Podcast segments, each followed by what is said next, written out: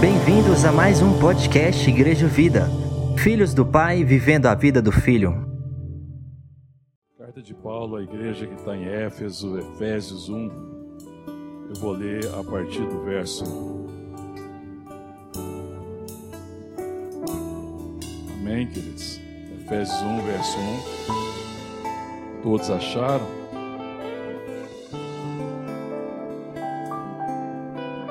Podemos ler? Diz assim a palavra de Deus. Paulo, apóstolo de Cristo Jesus, por vontade de Deus, aos santos que vivem em Éfeso e fiéis em Cristo Jesus, graça a vós outros e paz da parte de Deus nosso Pai e do Senhor Jesus Cristo. Bendito Deus e Pai de nosso Senhor Jesus Cristo, que nos tem abençoado com toda sorte de bênção espiritual nas regiões celestiais em Cristo. Assim como nos escolheu nele antes da fundação do mundo, para sermos santos irrepreensíveis perante ele, e em amor nos predestinou para ele, para adoção de filhos por meio de Jesus Cristo, segundo o beneplácito da sua vontade, ou conselho da sua vontade, ou consentimento, para louvor da glória de sua graça que ele nos concedeu gratuitamente no amado, no qual temos a redenção pelo seu sangue, a remissão dos pecados segundo a riqueza da sua graça que Deus derramou abundantemente sobre nós em toda sabedoria e prudência, desvendando-nos o mistério da sua vontade, segundo o consentimento que propusera em Cristo, de fazer convergir nele, na dispensação da plenitude dos tempos, todas as coisas, tantas do céu como as da terra. Nele digo, no qual fomos feitos também herança, predestinados segundo o propósito daquele que faz todas as coisas conforme o conselho da sua vontade, a fim de sermos para o louvor da sua glória, nós, os que de antemão esperamos em Cristo, em quem também vós, depois que ouviste a palavra da verdade, o evangelho da vossa salvação, tendo nele também crido, fostes selados com o Santo Espírito da promessa, o qual é o penhor da nossa herança, até o resgate da sua propriedade, em louvor da sua glória. Amém. Obrigado, Pai. Obrigado por toda a graça que tem sido derramada sobre as nossas vidas. Obrigado, Deus, pela bênção de estarmos aqui na tua presença, ó Deus, nesse tempo de culto, de adoração. Obrigado, Senhor, pela comunhão dos irmãos por esse tempo, Deus, de convívio, por esse tempo de repartir, por esse tempo também que somos ministrados pela palavra, Senhor. Pedimos a tua palavra, Paizinho. Venha, ó Deus, em nome de Jesus, trazer revelação ao nosso coração. Vem ministrar ao nosso coração, teus filhos, tua igreja, teu povo. É a nossa oração em nome de Jesus. Amém. É extraordinário, né, esses primeiros 14 versículos da carta de Paulo a igreja que está em Éfeso, né, é, eu faço a gente parar detidamente, ler detidamente, não precisava nem de pregar, porque é tão extraordinária essa palavra, fala de tanta graça, de tanta bênção, de como que Deus nos abençoou, de como que nós somos abençoados. E às vezes a gente se esquece um pouco disso, né, dessa da profundidade, da riqueza, da grandeza da graça de Deus. E Paulo ele começa é, saudando a igreja em Jesus Cristo ministrando graça e paz da parte de Deus, e ele fala assim: Bendito, verso 3, o Deus e Pai de nosso Senhor Jesus Cristo, que nos tem abençoado com toda sorte de bênção espirituais nas regiões celestiais em Cristo. E no restante dos versos, ele fala quais são essas bênçãos.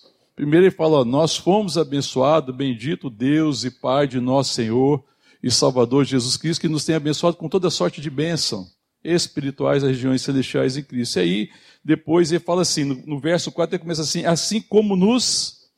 E aqui agora você vai ver, a gente vai percebendo é, a bênção de Deus. Nós somos abençoados em quê? Qual que é a primeira bênção que nós vemos aí? Verso 4, assim como nos escolheu nele. É a bênção de termos sido escolhidos por ele. É a bênção de que não fomos nós que escolhemos a Deus, porque a gente não tinha condições, porque nós estávamos mortos e perdidos nos nossos delitos e pecados, nós somos escolhidos nele. Fomos escolhidos por ele. Então a primeira bênção que ele fala aqui é que ele nos escolheu. Amém, irmão? Glória a Deus. Pode dar glória a Deus por isso? Ele nos escolheu. Essa é a primeira bênção. Depois, se a gente continua lendo, o verso em que fala assim: e nos predestinou para ele, para a adoção de filhos por meio de Jesus Cristo. Então, a primeira benção é que ele nos escolheu, a segunda benção é que ele nos escolheu para ser filhos através de Jesus Cristo. Amém, querido? Então, predestinados a ser filhos de Deus. Aleluia, irmão. Glória a Deus. Essa é a segunda benção. Depois, qual que é a terceira benção aqui? Que ele vai citando aqui. Verso 7: No qual temos a redenção pelo seu sangue a remissão do pecado segundo a riqueza da sua graça. E a terceira bênção que a gente compartilha, a redenção. Fomos redimidos, fomos salvos. E redenção é, significa liberdade da escravidão via algum pagamento. E ele nos salva é, pagando por nós, nos resgatando através do precioso sangue do seu Filho Jesus Cristo. Amém? Então, a terceira bênção que Paulo compartilha aqui, e é claro que depois ele desenvolve tudo isso ao longo da carta, é a bênção da redenção. Fomos redimidos, amém, querido? Fomos libertos da escravidão, do pecado, pelo sangue do Cordeiro. Qual que é a quarta bênção que ele fala aqui? Qual que é que você acha aí? Verso 11. Nele digo, no qual fomos feitos também herança. A quarta bênção, irmão, é ter sido feito herança no Senhor. Somos herança de Deus. A palavra de Deus fala que os filhos são herança do Senhor. E nós fomos também chamados para ser filho, predestinados para ser filho, por meio de Jesus Cristo, nosso Salvador. Amém, querido? Então, é uma bênção ser feito herança. Amém, querida? A palavra de Deus está falando dessa perspectiva bendita de que nós somos herança. Então, a nossa vida aqui no mundo deve corresponder a exatamente isso. Nós somos herança do Senhor. Nós somos, como igreja, filhos de Deus, a riqueza dessa terra, a riqueza das nações. Amém, irmãos? Perceber essa grandeza, que a herança que Deus está deixando para a terra são seus filhos, nesse tempo, enquanto nós estamos aqui, nesse tempo que se chama hoje, nós somos feita herança. E é claro que isso implica em tudo que nós recebemos da parte de Deus, nós somos cordeiros com Cristo. E às vezes a gente não consegue perceber a dimensão dessa bênção. É, e tem mais uma bênção, verso 13. Em quem também vós, depois de que, que ouviste a palavra da verdade, o evangelho da vossa salvação, tendo nele também Cristo, fostes selado com o Espírito Santo da promessa. É a quinta bênção que Paulo fala aqui. Fomos selados com o Espírito Santo da promessa, é, e que o verso 14 ele fala: o qual é o penhor, ou é a garantia. O penhor é aquilo que é dado como garantia. Se você vai a algum lugar, vai tomar um dinheiro, às vezes emprestado, hoje a gente não usa muito isso, você dá uma garantia. A garantia daquele valor para resgatar depois aquele valor, então você entrega um bem como garantia. Então a garantia de que nós somos de Deus, que nós somos destinados para Ele, que nós nascemos dele, que nós voltaremos para Ele, é o Espírito Santo que nos foi dado. Amém, querido? Ele é a garantia, ele é o selo, ele nos cela, ele nos identifica como filho de Deus, nos conduz, ministra ao nosso coração, nos guia, que a palavra de Deus diz que os filhos de Deus são guiados pelo Espírito Santo, e ele é a garantia que nós seremos resgatados como propriedade de Deus por louvor da sua glória. Nós somos de Deus, amém, irmão? Glória a Deus. Então, essas são as bênçãos que Paulo está falando aqui, quando ele fala no verso 3 que nós somos abençoados com toda sorte de bênção espiritual nas regiões celestiais em Cristo. Tudo depende disso. Tudo decorre disso, dessa bênção que nós recebemos de Deus. Agora, para a gente compreender melhor e o significado e vivenciar essa bênção, é, existe uma chave para mim nesse texto, que está aqui agora, que é o verso 11. Lê comigo o verso 11. Olha aí, achou aí verso 11. Nele digo, né, que primeiro aqui, antes ele está falando assim, que no verso 9, que desvendando o mistério da sua vontade, segundo o consentimento que propuseram em Cristo, ou seja, Deus revelando qual era a sua vontade, e a vontade dele, verso 10, é de fazer convergir nele, em Cristo, na dispensação da plenitude do tempo, todas as coisas, tantas do céu como na terra, porque todas as coisas foram feitas por ele, para ele, tudo vai convergir nele, tanto é, Israel, a igreja, foram chamados em Cristo Jesus, tudo converte para nós sermos família de Deus, povo de Deus, tudo é para Ele. Tudo é por Ele tudo é para Ele. Amém? Aí ele fala, nele digo, verso 11, no qual fomos feitos também herança, predestinados, segundo o propósito daquele que faz todas as coisas conforme o conselho da sua vontade. Como é que Deus faz todas as coisas? Leia de novo. Deus faz todas as coisas conforme o conselho da sua vontade. Amém, irmão? Então você fala para o seu irmão, meu irmão, minha irmã, Deus não toma conselho com você para fazer o que ele quer. Amém? Aleluia. Porque às vezes a gente pensa que Deus precisa do nosso conselho. Às vezes a gente pensa que Deus precisa é, ouvir a gente, que Deus às vezes não sabe o que tem que fazer e que Deus está perdido. Às vezes a gente ora só para orientar Deus. Deus, você não está entendendo, né? Deixa eu explicar para você aqui o que está acontecendo. Parece que você não está percebendo, acho que eu estava meio distraído aí. Então, se eu te dar um conselho. E às vezes as nossas orações parece que é a gente aconselhando Deus, para Deus dar aquela despertada, dar aquela ligada, para Deus, você não está percebendo não? O que está se passando aí? Está distraído? Mas a palavra aqui diz que Deus faz todas as coisas conforme o conselho da sua vontade. Deus tem uma vontade bendita, Deus tem uma vontade soberana. É por causa da vontade dele que nós somos escolhidos. É por causa da vontade dele que nós somos abençoados. É por causa da vontade dele que nós somos redimidos. É por causa da vontade dele que nós somos feito herança. Amém? Que é por causa da vontade dele que nós somos selados com o Espírito Santo da promessa, que é a promessa que ele derramaria sobre todos nós, sobre todos os seus filhos, todos sobre os seus servos, do seu Espírito Santo. É a vontade de Deus. Então significa também que se Deus fez todas as coisas segundo o conselho da sua vontade, isso, isso fica claro e evidente que ele tem uma vontade bendita para mim e para você. Amém, querido?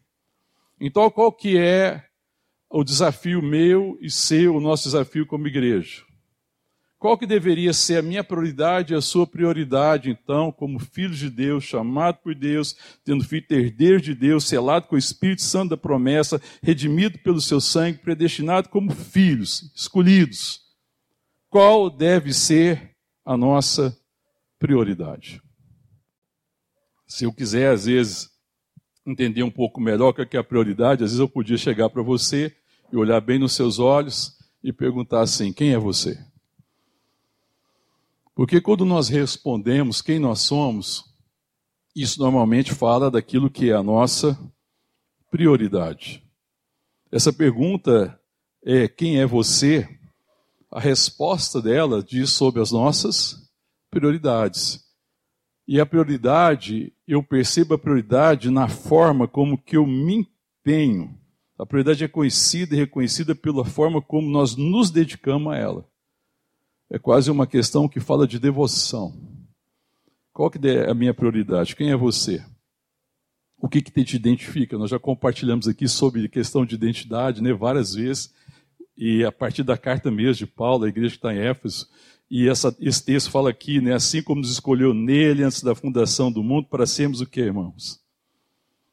O que está escrito aí, segunda parte do verso 4, para sermos santos irrepreensíveis perante ele em amor, e nos predestinou para ele para adoção de filhos, por meio de Jesus. Tudo segundo o conselho da sua vontade. Então, a prioridade dos filhos de Deus que foram assim tão abençoados é conhecer a vontade de Deus.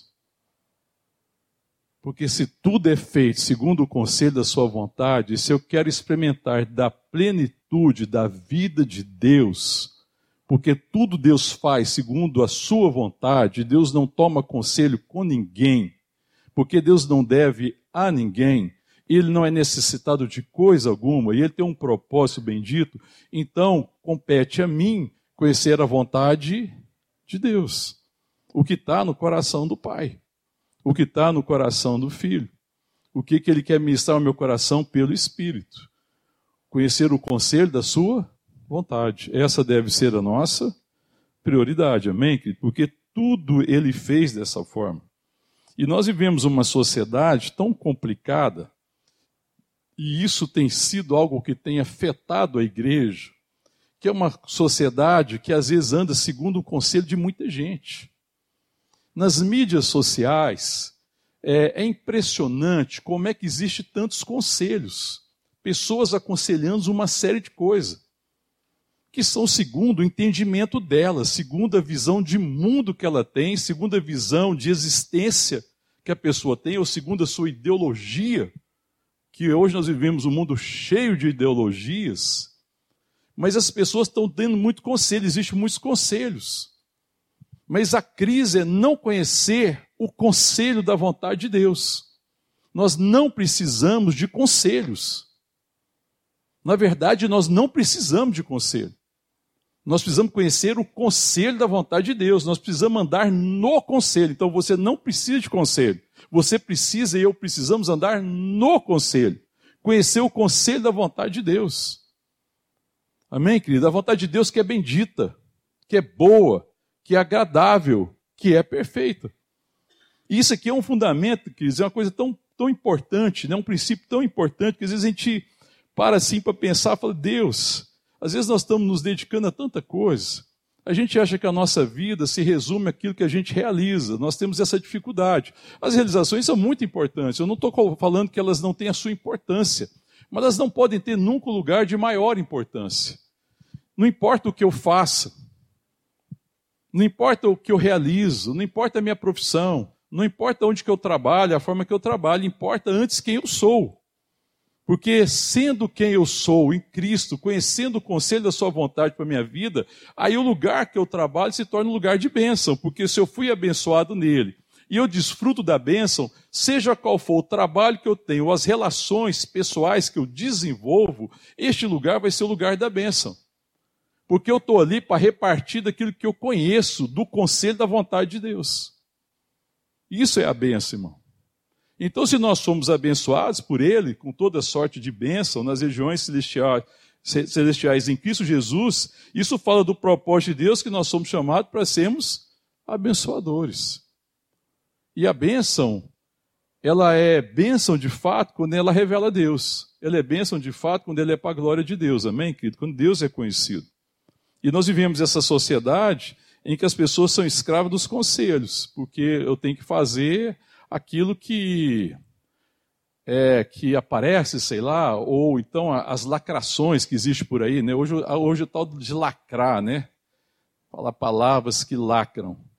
Palavra que lacra, irmão, para mente estúpida, desculpa a verdade. Pois quem é estúpido que tem que ficar olhando para lacração. Porque aí é aquilo que fala e lacra, e você não pensa, não reflete, isso aqui é lacrar também.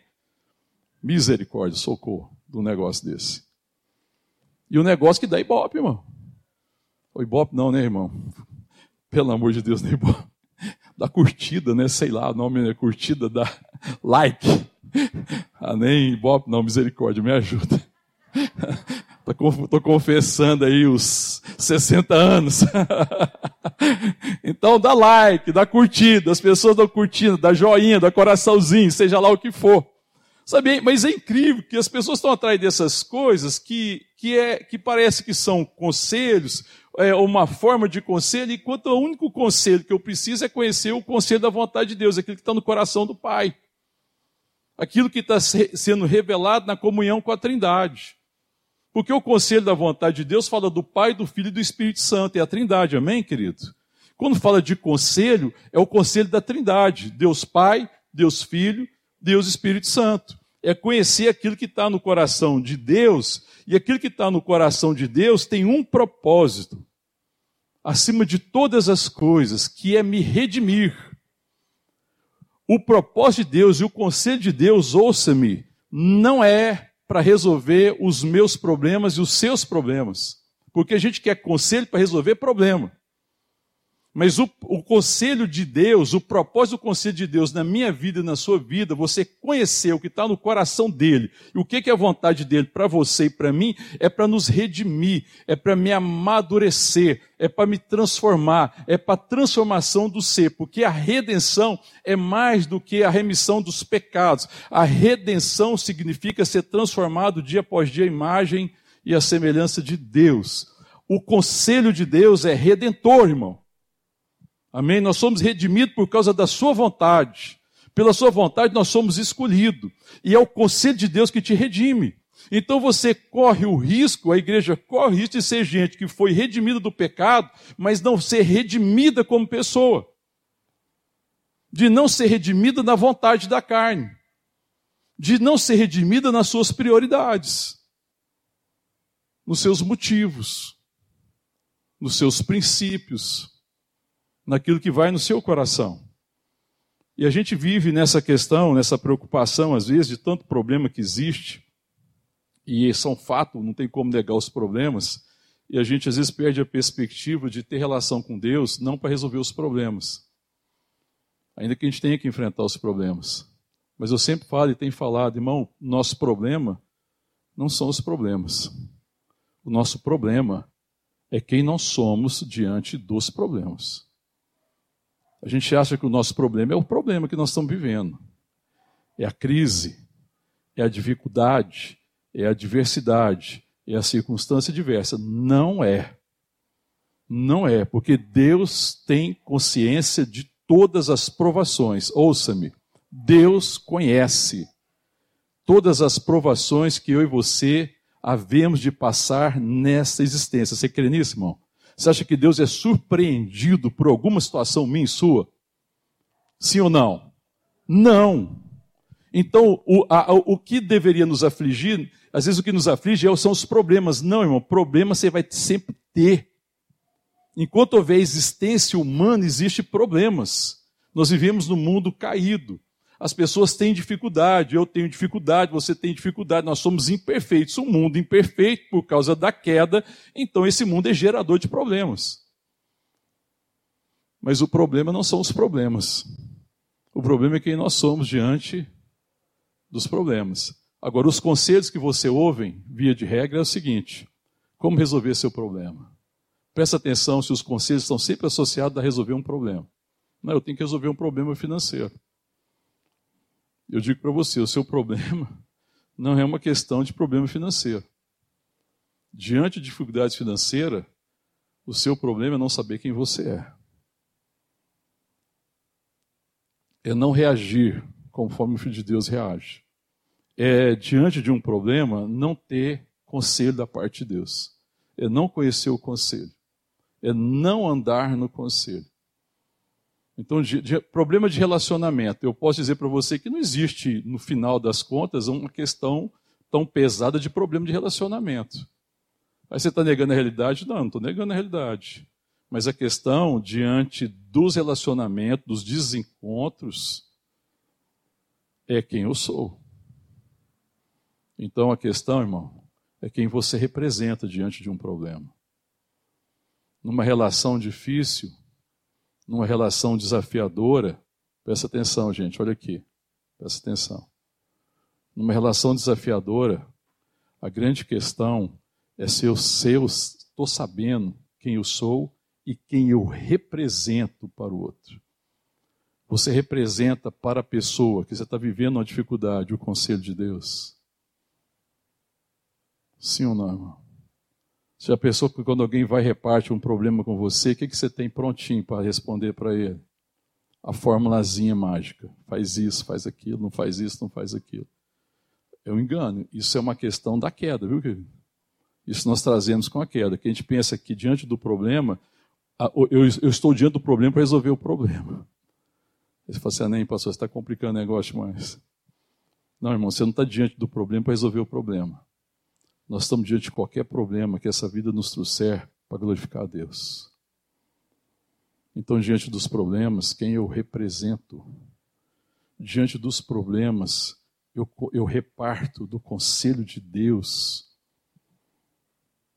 ou eu tento ter uma soluçãozinha para o problema. A gente pensa que a gente existe para resolver problema.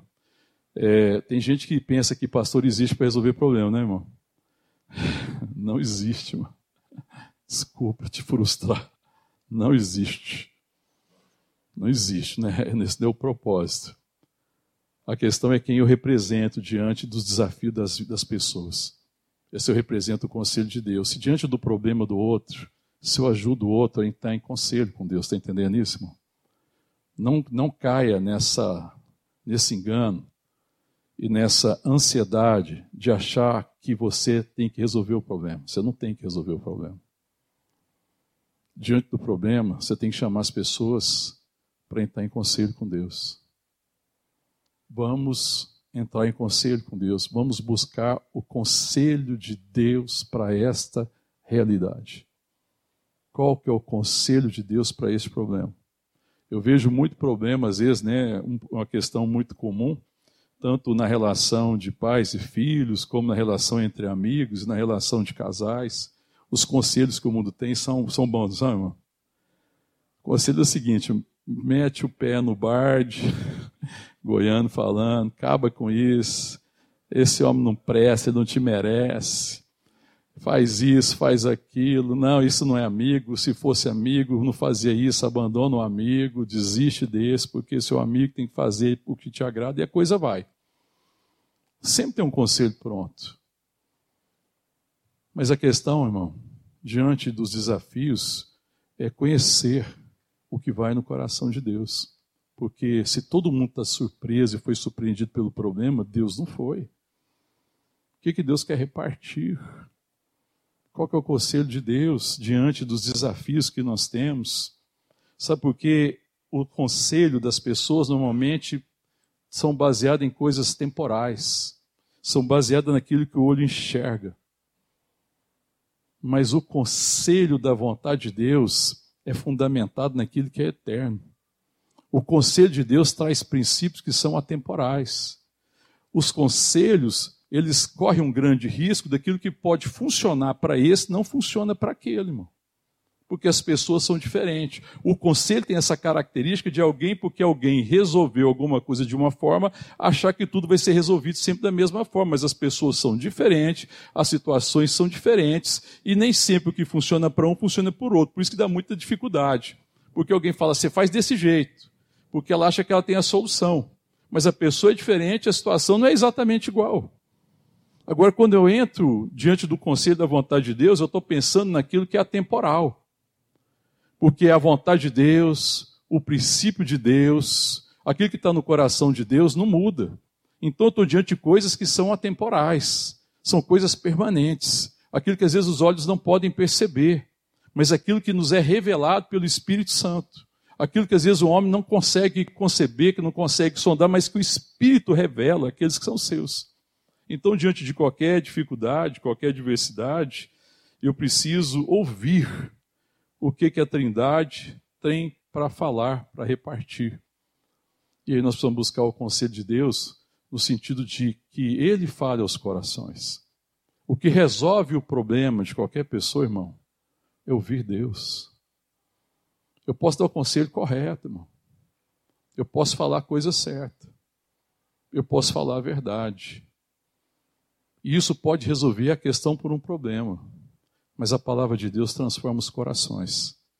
O que Deus quer, às vezes, não é um problema resolvido, o que Deus quer é um coração transformado. Deus quer mudar corações. Deus quer se revelar às pessoas. Deus quer relevar pessoas à maturidade. E tem circunstâncias que são bem desconfortáveis, mas que em Deus elas produzem maturidade aprende a ensinar as pessoas a esperar em Deus, a ouvir de Deus, a não se precipitarem, a se não desesperarem, a não ficarem tomadas de ansiedade, mas esperar de Deus naquilo que eu não posso fazer.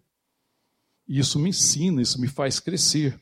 Então, o, o conselho tem um outro problema, que quando alguém vem para você pedir um conselho, ele vem com expectativa de que você resolva. Esse já é o componente complicado do conselho, que é que você vir pedir um conselho na expectativa que aquilo resolva. E as pessoas dão conselho muitas vezes assim. Aí você fala assim: não, aconselhar é problema? Não, estou falando que aconselhar é problema. Aconselhar é bênção quando o aconselhamento é sentar e buscar a vontade de Deus.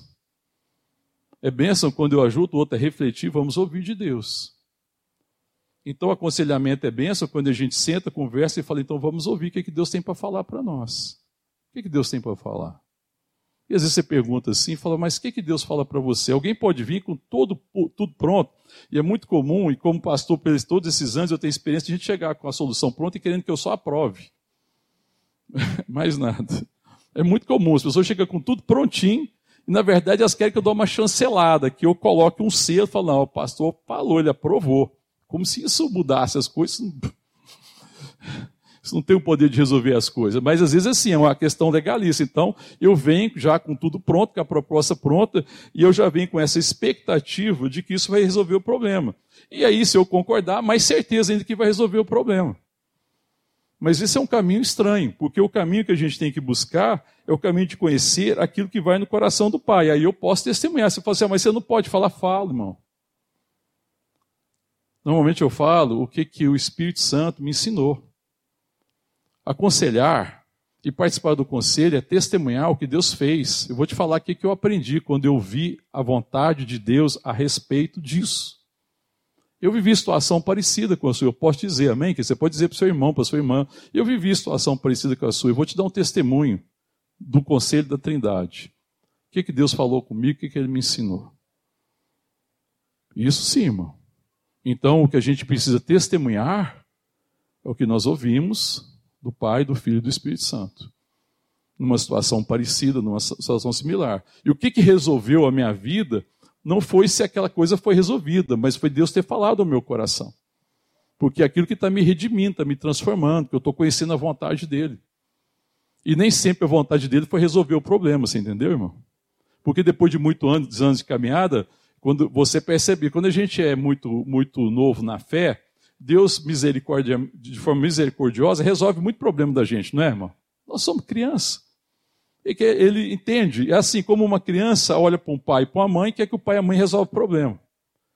Mas pai e mãe não existe para resolver problema de filho. Num primeiro momento a gente faz isso, eles precisam.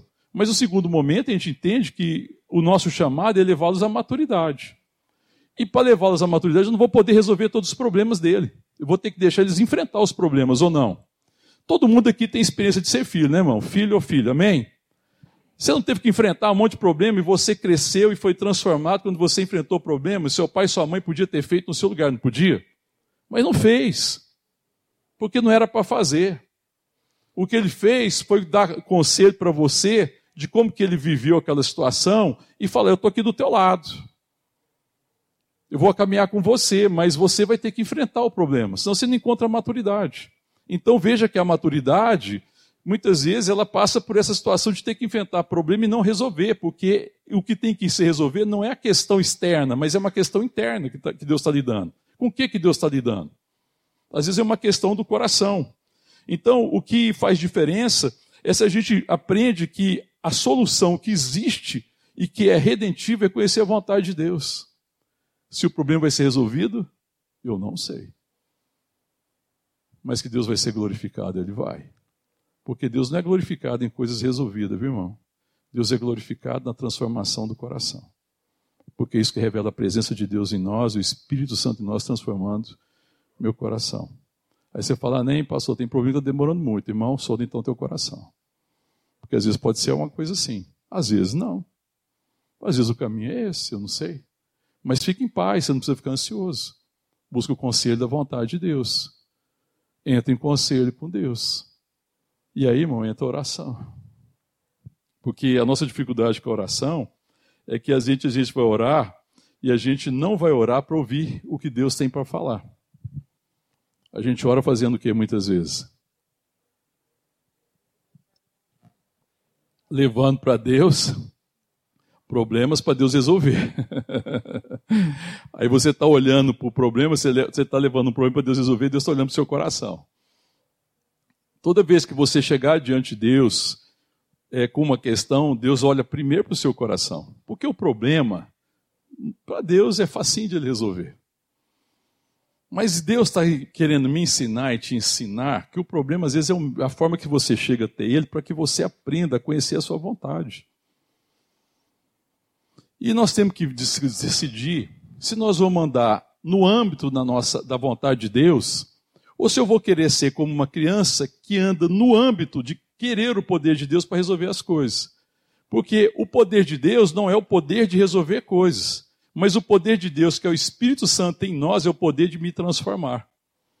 E aí a gente às vezes tem uma relação com Deus, a gente vive no âmbito do poder que, que, que resolve. Enquanto Deus nos chama para viver no âmbito da vontade que me transforma, que me redime, que é abençoadora. Ainda que eu tenha que continuar lidando com o problema. E eu não sei quanto tempo vai levar para resolver aquele problema. Importa quem eu estou me tornando, apesar dos problemas. Está entendendo isso? Irmão? É, vamos pensar aqui no exemplo de alguém que tinha um problema e que tentou resolver o problema, mas não conseguiu resolver. Lembra de Paulo, na segunda carta de, de, de Paulo aos Coríntios? Deixa eu marcar de Efésios, vai lá comigo. Segunda Coríntios. Volta um pouquinho aí. Você está em Efésios, é só você voltar um pouco o, verso, o capítulo 12, 2 Coríntios, capítulo 12. Eu vou ler a partir do verso 7. Amém, queridos? Achou aí? 2 Coríntios 12, verso 7. O que, que diz? E para que. Tá, aqui tá, no verso 12 está falando das visões e revelações que Paulo tem do Senhor. O verso 7 é uma, é uma continuação disso. E para que não me soberbesse com a grandeza das revelações, foi-me posto um espinho na carne, mensageiro de Satanás, para me esbofetear a fim de que não me exalte. Por causa disso, três vezes pedi ao Senhor que o afastasse de mim. Então, ele me disse: A minha graça te basta, porque o poder se aperfeiçoa na fraqueza. De boa vontade, pois, me gloriarei nas fraquezas, para que sobre mim repouse o poder de Cristo. Pelo que sinto prazer nas fraquezas, nas injúrias, nas necessidades nas perseguições, nas angústias, nas angústias por amor de Cristo. Porque quando sou fraco, então é que sou forte. Amém, irmão? Ah, amém? Você fala amém para isso? Porque a gente tem dificuldade de falar amém. Porque quando sou fraco é que sou forte. Porque ele fala assim: olha, porque agora de boa vontade é, me gloriarei nas fraquezas, porque para que sobre mim repouse o quê? Lê comigo de novo, irmão. Segunda parte do verso 9. De boa vontade, pois me gloriarei no quê? Para o quê? Para que sobre mim repouse o quê? O poder de Cristo. Uai, mas Cristo não poderia resolver o problema e tirar aquele espinho da carne na hora? Claro que podia fazer. Ele é Deus, Criador de todas as coisas. Ele é o Deus Todo-Poderoso. Que poder é esse, irmão? para que em mim repouse em mim o poder de Cristo. É o Espírito de Deus, o poder de me transformar, para que eu seja transformado, para que isso lide com o meu coração, para que isso lide com os meus motivos, porque não me importa mais se eu vou passar por, por, perseguições, por angústia, por luta, importa ser transformado. O meu desejo é andar no consentimento da vontade de Deus. Eu quero conhecer o conselho da vontade de Deus ele não tem uma relação com o poder de Deus, de resolver a vida dele, mas ele tem uma relação com o poder de Deus nele, o Espírito Santo, que é poderoso para transformar meu coração. Para que aí assim a minha vida em comunhão com os irmãos seja uma manifestação do conselho de Deus. Amém, querido? Esse é o conselho que, que Deus deseja, Ele está nos chamando para essa relação em que nós conhecemos a vontade de Deus. E às vezes a nossa oração, quando nós oramos, voltando à questão da oração, é que nós oramos querendo que Deus responda às nossas perguntas. A gente chega, às vezes, diante de Deus cheio de perguntas. Deus, por que, que eu estou passando isso? Deus, por que disso? Por que daquilo? Por que essa luta? Por que aquilo? E aí, às vezes, quando a gente deveria chegar diante de Deus, fala assim: Deus, o que, que o Senhor quer compartilhar comigo? Vamos conversar. E aí o Espírito Santo pode perguntar para você assim, irmão, sinceramente, você quer respostas? Você quer me ouvir? Você sabe por que, que a gente não ouve o conselho de Deus, irmão? Porque eu tenho perguntas para Deus. Mas eu tenho dificuldade de perguntar o que está no coração dele. Nós somos um povo frustrado com oração. E a maioria das pessoas são frustradas com oração. Sabe por quê? Porque não tem respostas para suas perguntas. Respostas para as perguntas é chegar diante de Deus com expectativa que o poder dele resolva os meus problemas. É ver Deus nessa relação de que Deus não é o Deus que me redime, mas é o Deus que resolve a minha vida, resolve os meus problemas. É ver Deus como um Deus que é poderoso para me livrar dessas coisas que estão incomodando e perder a perspectiva e a revelação de que Deus é Pai diante de um filho e de uma filha. É um pai desejando ardentemente levar um filho e uma filha à maturidade. E para que um filho e uma filha chegue à maturidade, precisa conhecer o coração do pai. Porque se Deus faz tudo segundo o conselho da sua vontade, importa conhecer a vontade de Deus. Essa precisa ser a minha prioridade. Amém, querido? Mas às vezes essa não é a nossa prioridade. Porque, e é isso fala um pouco para mim da nossa dificuldade com a nossa identidade. Apesar de Paulo, volta lá na carta aos Efésios agora, um pouquinho para frente, de dizer que uma das bênçãos aqui, das bênçãos com que nós fomos abençoados, a primeira que ele fala, assim como nos escolheu nele, antes da fundação do mundo, para sermos santos, para sermos um povo separado. E o que me separa é a vontade de Deus, irmão. Então eu preciso me reunir com os irmãos para conhecer a vontade de Deus. Os nossos encontros precisam ser para conhecer a vontade de Deus. Os nossos cultos precisam ter como centro conhecer a vontade de Deus. As nossas orações precisam ter como resultado conhecer a vontade de Deus. Então você vê que é falso esse negócio de orar para Deus resolver. Aí você fala, ah, não adianta orar. Deus não resolve. Eu não sei o que aconteceu. Deus não quer ouvir a minha oração. Como se Deus não quisesse ouvir a oração. Mas é que a gente perdeu o entendimento. Deus quer compartilhar o coração. A oração madura é para ouvir o que está no coração do Pai. É Deus compartilhando a vontade. Aí a oração poderosa é orar segundo a vontade do Pai. Sabe por que a oração da igreja não é poderosa? Porque a gente não ora segundo a vontade do Pai. Tiago fala isso, ó, vocês oram e não recebem porque vocês oram buscando os seus interesses. Aí você fala, tudo bem, mas às vezes é, é bem razoável, o problema existe, está lá, eu sei que existe, irmão. Eu sei que existe. Mas lembre que nunca é a respeito de problemas, nunca é a respeito de circunstância, sempre é a respeito de quem nós somos sempre a respeito de quem nós somos. Porque o que glorifica Deus não é Deus resolver o meu o seu problema. Porque o mundo pode resolver um monte de coisa, muito problema que a gente tem. Muitos conselhos do mundo, muitos conselheiros do mundo podem resolver vários problemas que nós temos. Você concorda comigo? Muitos. Muitos. Mas quem é que consegue transformar o meu coração, o seu coração, para ser semelhante ao coração de Deus? A não ser contemplar o Senhor como por um espelho, a glória do Senhor, estar em comunhão com o Pai, com o Filho e com o Espírito Santo, ter tempo de devoção e viver essa devoção todo dia. Porque quando a gente aprende que o que Deus deseja é compartilhar o coração, para que eu aprenda então agora a orar segundo o seu coração, então a minha vida se torna uma devoção.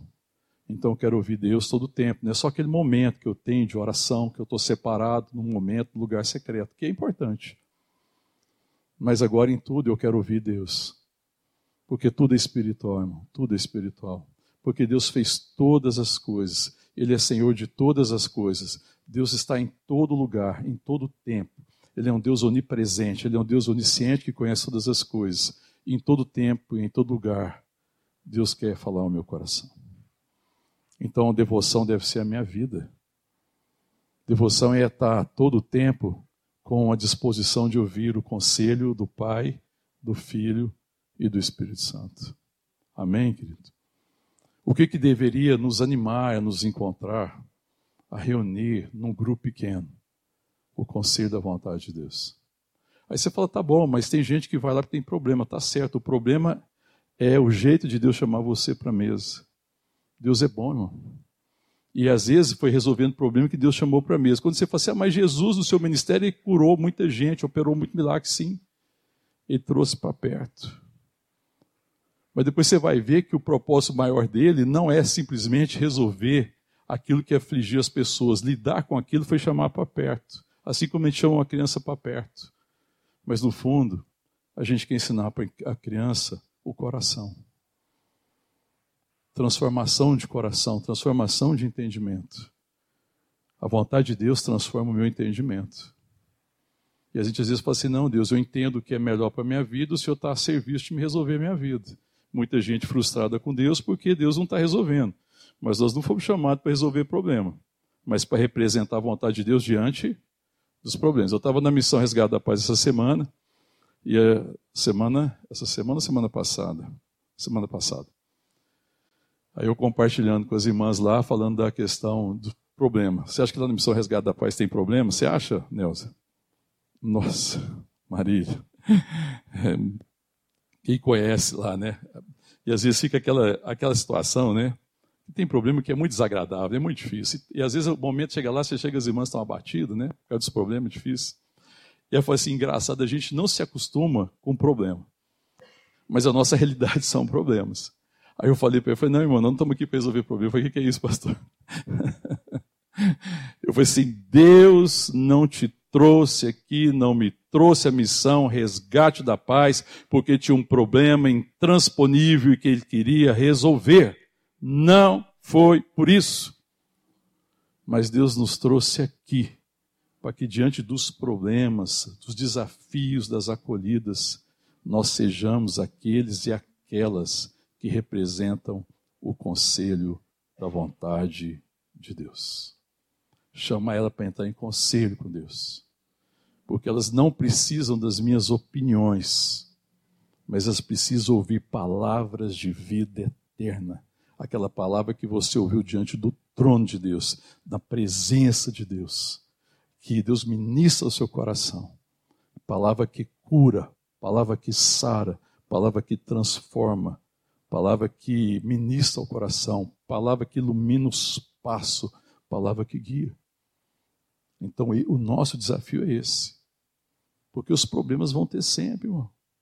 Quando Jesus está ali no ministério dele, que é, a mulher chega ali, quebra o vaso de alabastro e derrama um bálsamo caríssimo aos pés de Jesus, o que, que os discípulos falaram? Lembra, irmão? Para que esse desperdício podia pegar esse dinheiro e vender e dar aos pobres? Qual é a resposta de Jesus? Os pobres sempre tereis contigo. O que ele está dizendo? Os problemas vocês sempre terão com você. Porque pobreza é um problema é um problema de dinheiro. Mas quem vocês são diante da pobreza? Quem vocês representam? Não se preocupem de ter que enfrentar sempre situações de pobreza, porque Deus resolveria isso de uma forma muito simples. Ele é o Criador de todas as coisas. Então, o problema de pobreza, irmão, não é de falta de dinheiro. Você acha que existe pobreza porque falta dinheiro no mundo? Vamos pensar bem praticamente. Não é um grande problema no mundo, irmão? É ou não é? Mas é por falta de dinheiro, irmão? Qual que é a tragédia, então? O que, que redime o homem, então, na perspectiva do dinheiro? Redime quando ele conhece a vontade de Deus a respeito do dinheiro. Então, ter o dinheiro ou não ter o dinheiro não é o problema das pessoas. Não é o problema do rico ter dinheiro.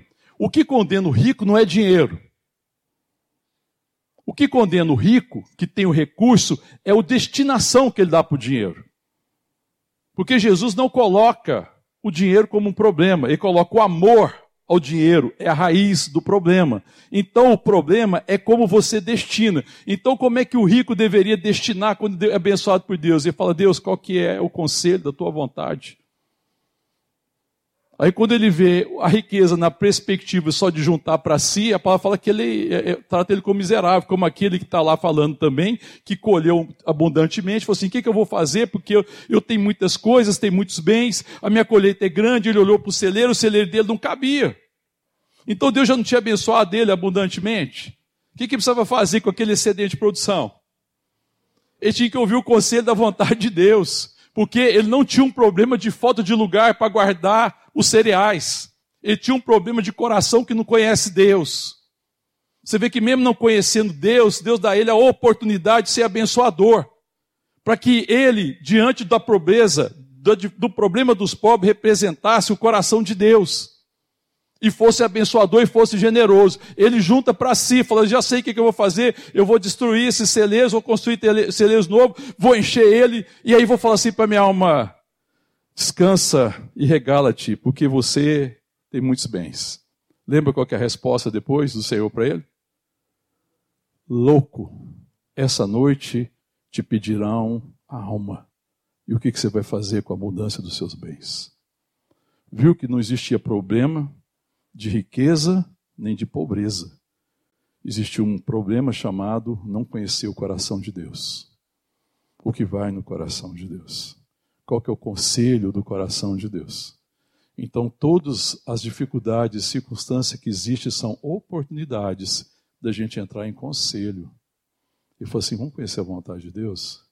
Sabe, irmão, não chega. Uma coisa que eu não gosto, que eu acho péssimo, é alguém com um problema, alguém chegar com, com uma soluçãozinha pronta, como se as coisas fossem fáceis. Não, não caia nessa, irmão. Não caia nessa. Não se precipite dar solução para os outros. Mas entre em conselho e fala assim: vamos ouvir de Deus. E se você tiver um testemunho, dê o testemunho seu. Olha, eu vou te dizer o que, que aconteceu comigo quando eu vivi uma situação parecida com a sua. Quando Deus me aconselhou. Quando Deus ministrou meu coração. E você vai ver que isso ministra muito mais ao outro coração. Aí você vai descobrir que o outro não precisava, no fundo, de resolver o problema de forma imediata. Eu não estou desprezando os problemas, eles existem. Mas precisava primeiro eu descansar em saber que o Senhor é Deus, que Deus conhece todas as coisas, que Deus é todo-poderoso, que Deus pode mudar qualquer situação. Mas tem uma situação que é especialmente preciosa para Deus o coração e o coração do irmão e da irmã. É a ele que Deus quer falar. Porque o que resolve os meus problemas é ouvir a voz doce e suave de Deus. É Deus ministrando ao meu coração. É Deus falando de graça. Que a graça é suficiente. Enquanto houver luta, haverá graça. E se talvez aquilo não vai resolver nos próximos dias ou por, nos próximos anos, eu não sei. Deus sabe.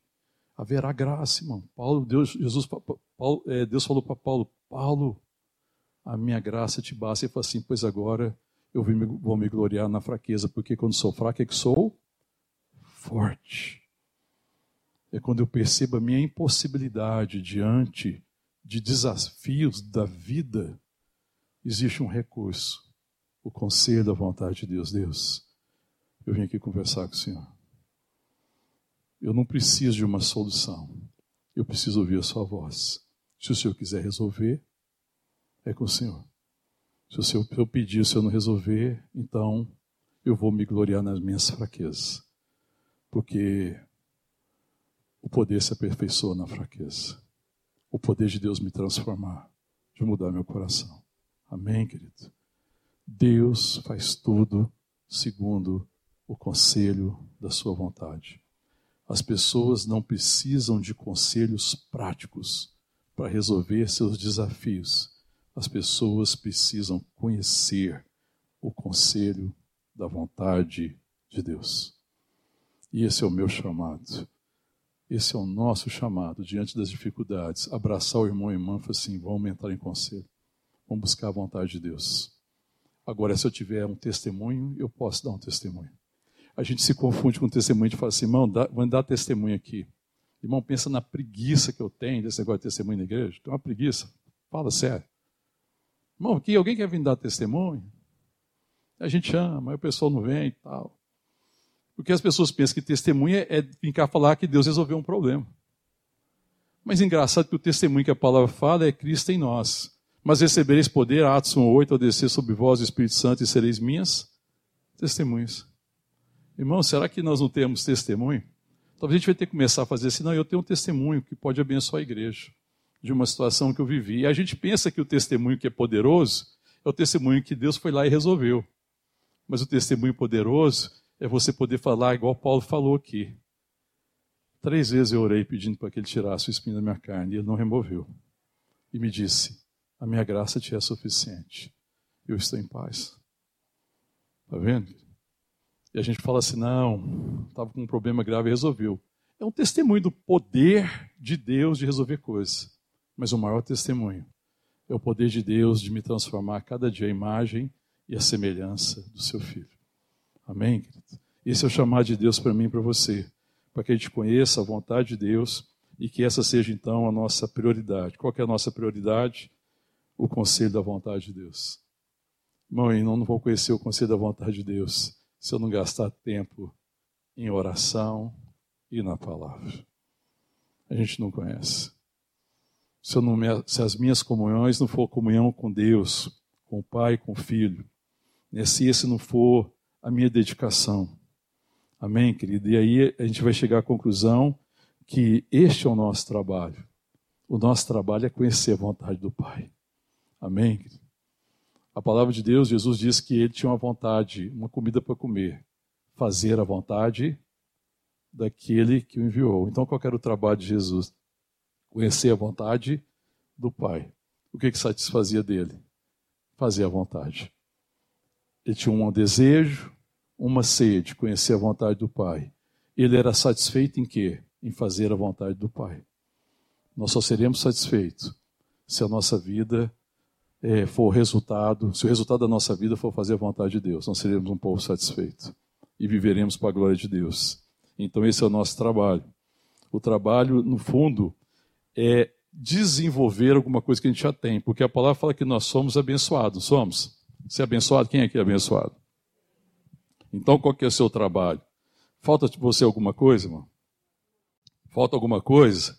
Nós já fomos abençoados com toda a sorte de bênção. O que, eu preciso fazer com a bênção que Deus já me abençoou? Qual foram as bênçãos? Eleição, é ser escolhido nele, predestinação como filhos, redenção, herança, selado com o Espírito Santo. Mas o que, que nós temos que fazer agora diante de tudo isso? O que, que é o nosso trabalho? Ele já nos abençoou com essas coisas, mas se encerrou nisso, então agora estou tranquilo. Deus já me abençoou com essas coisas. Parou por aí? Então, qual que é o trabalho? Pergunta para o seu irmão, meu irmão, qual que é o seu trabalho? Pergunta para ele. Para acordar quem está aí distraído. Qual que é o seu trabalho, irmão? Fala para ele agora. Desenvolver o que você já tem. Amém, queridos? O meu trabalho não é ir atrás do que me falta. Quem pensa que falta as coisas é o escravo, é a mentalidade do escravo. Não é seu trabalho correr atrás de falta. Não te falta riqueza, não te falta nada. Nós já foi abençoado. Qual que é o nosso trabalho? Desenvolver o que nós já temos, já fomos escolhidos nele, somos filhos de Deus adotados, então desenvolva a sua vida como filho de Deus, amém, queridos? É, que mais que ele falava, fala?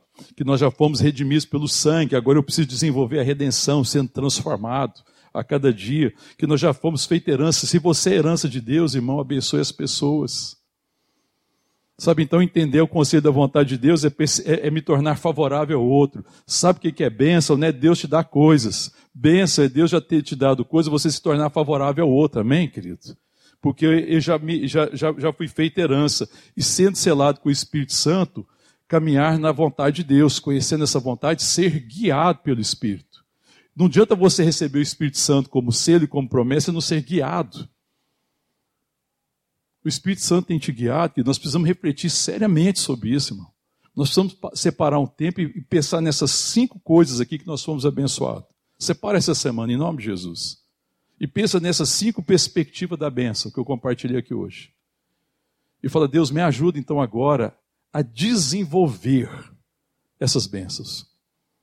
O meu trabalho é desenvolver isso, porque eu já recebi. O meu trabalho não é conquistar coisas que eu não tenho, porque tudo que eu preciso para uma vida bendita, abençoada e abençoadora eu já recebi de Deus. A questão é se eu vou desenvolver.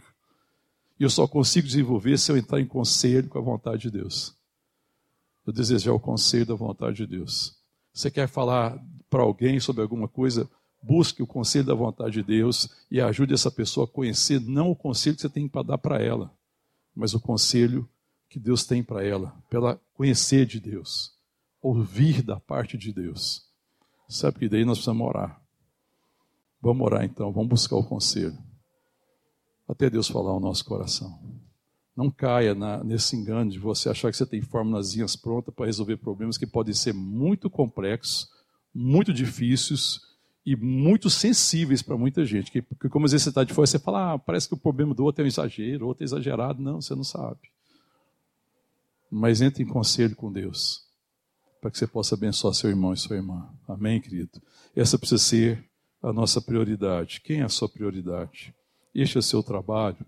Então, se a minha prioridade é conhecer a vontade de Deus, o meu trabalho, então, é desenvolver aquilo que eu já recebi.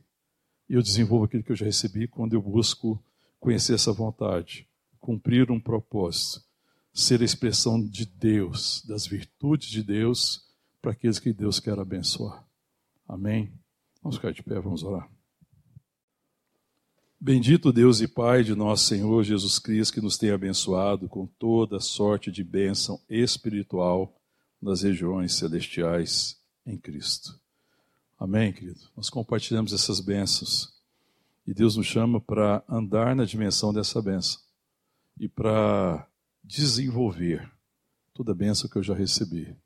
Você não desenvolve aquilo que você não tem convicção de que você tem. Então, a primeira oração que eu faço hoje em favor da igreja, convicção de que você já é abençoado. Amém, querido?